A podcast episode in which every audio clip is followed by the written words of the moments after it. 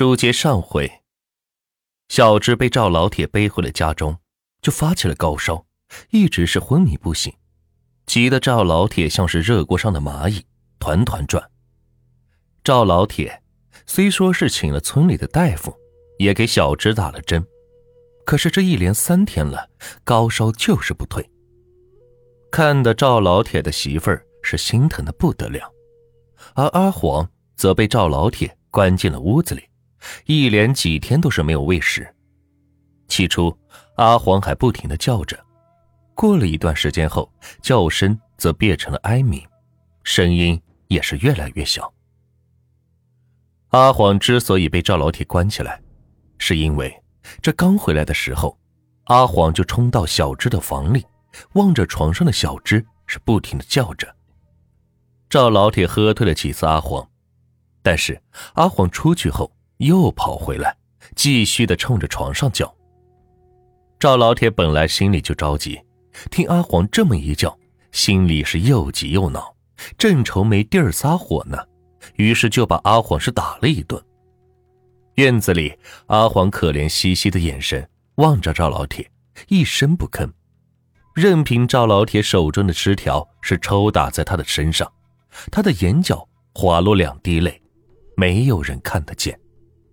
或许他也是在担心小芝吧。撒完气，本以为这样阿黄就会老实了，结果却出乎赵老铁的预料。挨完打的阿黄，趁他们不注意，又跑了进去，就蹲在床头前，冲着小芝是叫喊着，似乎在表达着什么。那叫声中夹杂着一种愤怒和咆哮。赵老铁一看。彻底的火了，这不是添乱吗？于是就把阿黄是关了起来，还断了阿黄的粮草。一连三天过去了，小芝仍然是没有醒来，高烧还在持续着，额头上热的是发烫。赵老铁的媳妇儿心疼的是直掉眼泪，毕竟小芝还只是个孩子，这烧了几天了，孩子万一烧坏了怎么办？赵老铁也是心急如焚。可他也不知道该怎么办，更是没闲工夫去搭理阿黄的死活。到了第四天晚上，赵老铁放出了阿黄，并准备了阿黄爱吃的鱼。可是阿黄连看都不看一眼，径直的又走进了房间。他静静的卧在小芝的床边，嘴里轻声的发出了阵阵的呜咽。赵老铁也知道。自己的女儿和阿黄的感情很好，看到这一幕，他的心里跟针扎似的难受。突然，就在赵老铁还在伤感阿黄和女儿的感情好的时候，他听到阿黄又开始叫了，那是一种歇斯底里的愤怒。他赶紧跑进了屋子里，走到门口，他猛然间是愣住了，他看到了一个黑影，呲溜一下是钻进了小芝的身体里。这时候，赵老铁再傻，他也看出来了，女儿那是中邪了。原来他一直都错怪了阿黄。当晚，赵老铁就心急火燎的出了村子，去山下隔壁村请来了一个女人。据说那个女人能驱邪，还能看见别人看不见的东西。那个女人叫做柳夏花，早年死了丈夫。自己一个人带着个孩子，至于他为什么会驱邪这类的事连村里人也是说不清楚。村里人只是知道，柳夏花是个老实乖巧的女人，一个人辛辛苦苦的带着孩子，从来没听说过她会什么驱邪卜卦之类的。有人问柳夏花，为什么会这些的时候，柳夏花总是会笑笑的说，她也不知道。这睡了一觉，第二天醒了就会了。且说柳夏花到了赵老铁家，进了屋里去看小智。他走到床前，摸了摸小智的头，又翻了翻眼皮，说：“这孩子烧得很厉害，大嫂，你赶紧弄点烧酒来，给孩子擦擦身子。”老铁媳妇儿听了，赶紧出去是准备了烧酒去了。大妹子。我闺女到底咋样了？赵老铁着急的问道。柳夏花不经意间看到了阿黄，他从阿黄的眼睛中看到了一丝悲悯，抬头望着赵老铁说：“大哥，你家有香吗？”赵老铁一阵疑惑，搞不清楚柳夏花要香干嘛，问道：“大妹子，这不逢年过节的，也不是烧香的时候，我家哪有那玩意儿？”柳夏花起身说道：“大哥。”没有的话，那你赶紧去买一把回来。赵老铁是愣了愣，虽然不知道这柳下花想要香干嘛，也没敢多问，赶紧是跑出去置办。不一会儿，老铁媳妇儿端着一碗烧酒进来了。大妹子，这是你要的烧酒。说着，将烧酒递给了柳下花。只见柳下花从口袋里掏出了一小瓶东西。滴了几滴在烧酒里，那烧酒瞬间变得是乌黑，带着一股血腥之气。老铁媳妇儿是看了半天，闻着一股腥味，有些不解，忙问：“大妹子，这是？”柳夏花收起了那瓶小东西，将烧酒又递给了老铁的媳妇儿，说：“大嫂，这是驱邪用的，你赶紧把烧酒。”用毛巾抹在闺女的胸前和背上。老铁媳妇儿接过烧酒，就去忙活了。柳夏花望了一眼阿黄，叹了口气，走出了屋子。正巧赵老铁心急火燎的拿着一把香回来了，离老远就开始说道：“大妹子，你要的香。”柳夏花接过香，说道：“大哥，赶紧准备一个一个大碗。”里面装满麦粒，行，我马上给你拿。赵老铁应了一声，进了屋。一切准备妥当，柳夏花坐在堂屋里，将那把香插在了赵老铁准备的碗里，点燃了黄香。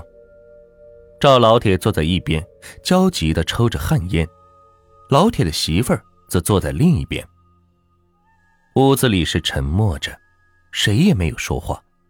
望着袅袅升起的烟幕，赵老铁还是忍不住的问道：“呃，大妹子，我闺女到底是咋样了？”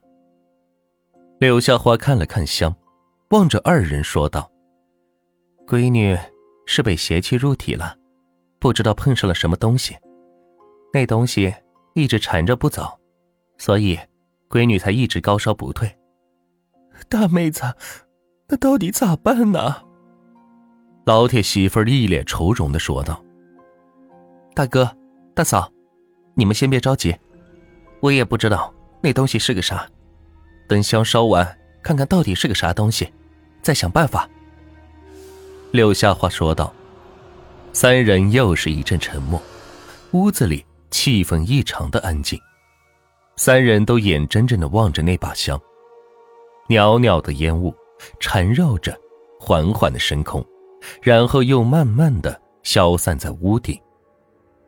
院子外，安静的连一声狗叫都是听不到，只有夏虫欢快的鸣叫着。碗里的黄香渐渐的烧尽，只剩下了一点儿，全部熄灭了。柳夏花看着香烧成的形状，那香全部都只烧了一大半，留下了一截露在外面，外面的香是全部散开。形成了一个圆形，而中间的那几根香贴到了一起。大妹子，看出来了吗？赵老铁焦急的问道。柳夏花长长的舒了口气，说道：“啊，大哥，放心吧，闺女能挺过这一劫，会没事的。”柳夏花的这句话，无疑是让六神无主的赵老铁是吃了一剂定心丸。赵老铁焦急的心也算是松了口气，又问道：“大妹子，那到底是个啥东西缠着我闺女？”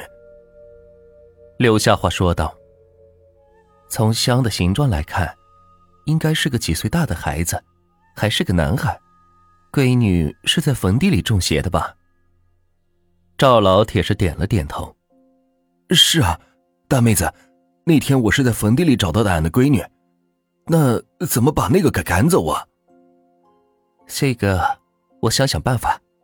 大哥，你们村里这几年，谁家的孩子英年早逝了？您知道吗？柳夏华问道。赵老铁是愣了一下，想了想，说道：“呃，几年前，村头老穆家的小儿子山明，从树上摔下来死了。大妹子，你是说，缠着我闺女的就是老穆家的儿子？”柳夏花点了点头，说：“这个应该是的。老穆家小儿子，生前是不是跟闺女经常一起玩啊？”“是啊，小时候那两孩子关系很好，经常一块玩。”赵老铁回道。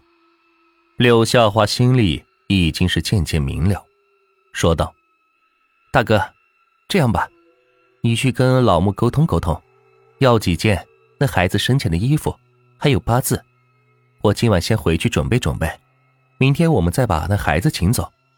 闺女身上的伤应该退了一些，你们别太担心了。交代完，柳夏花便回了家。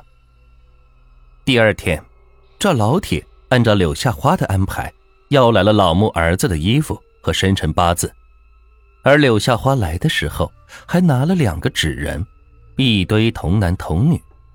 那纸人做的是惟妙惟肖，仿佛真的一样。惨白的脸上和撅起来的小嘴涂着猩红，瞪着一双眼睛望着前方，看得赵老铁的心里是一阵发怵。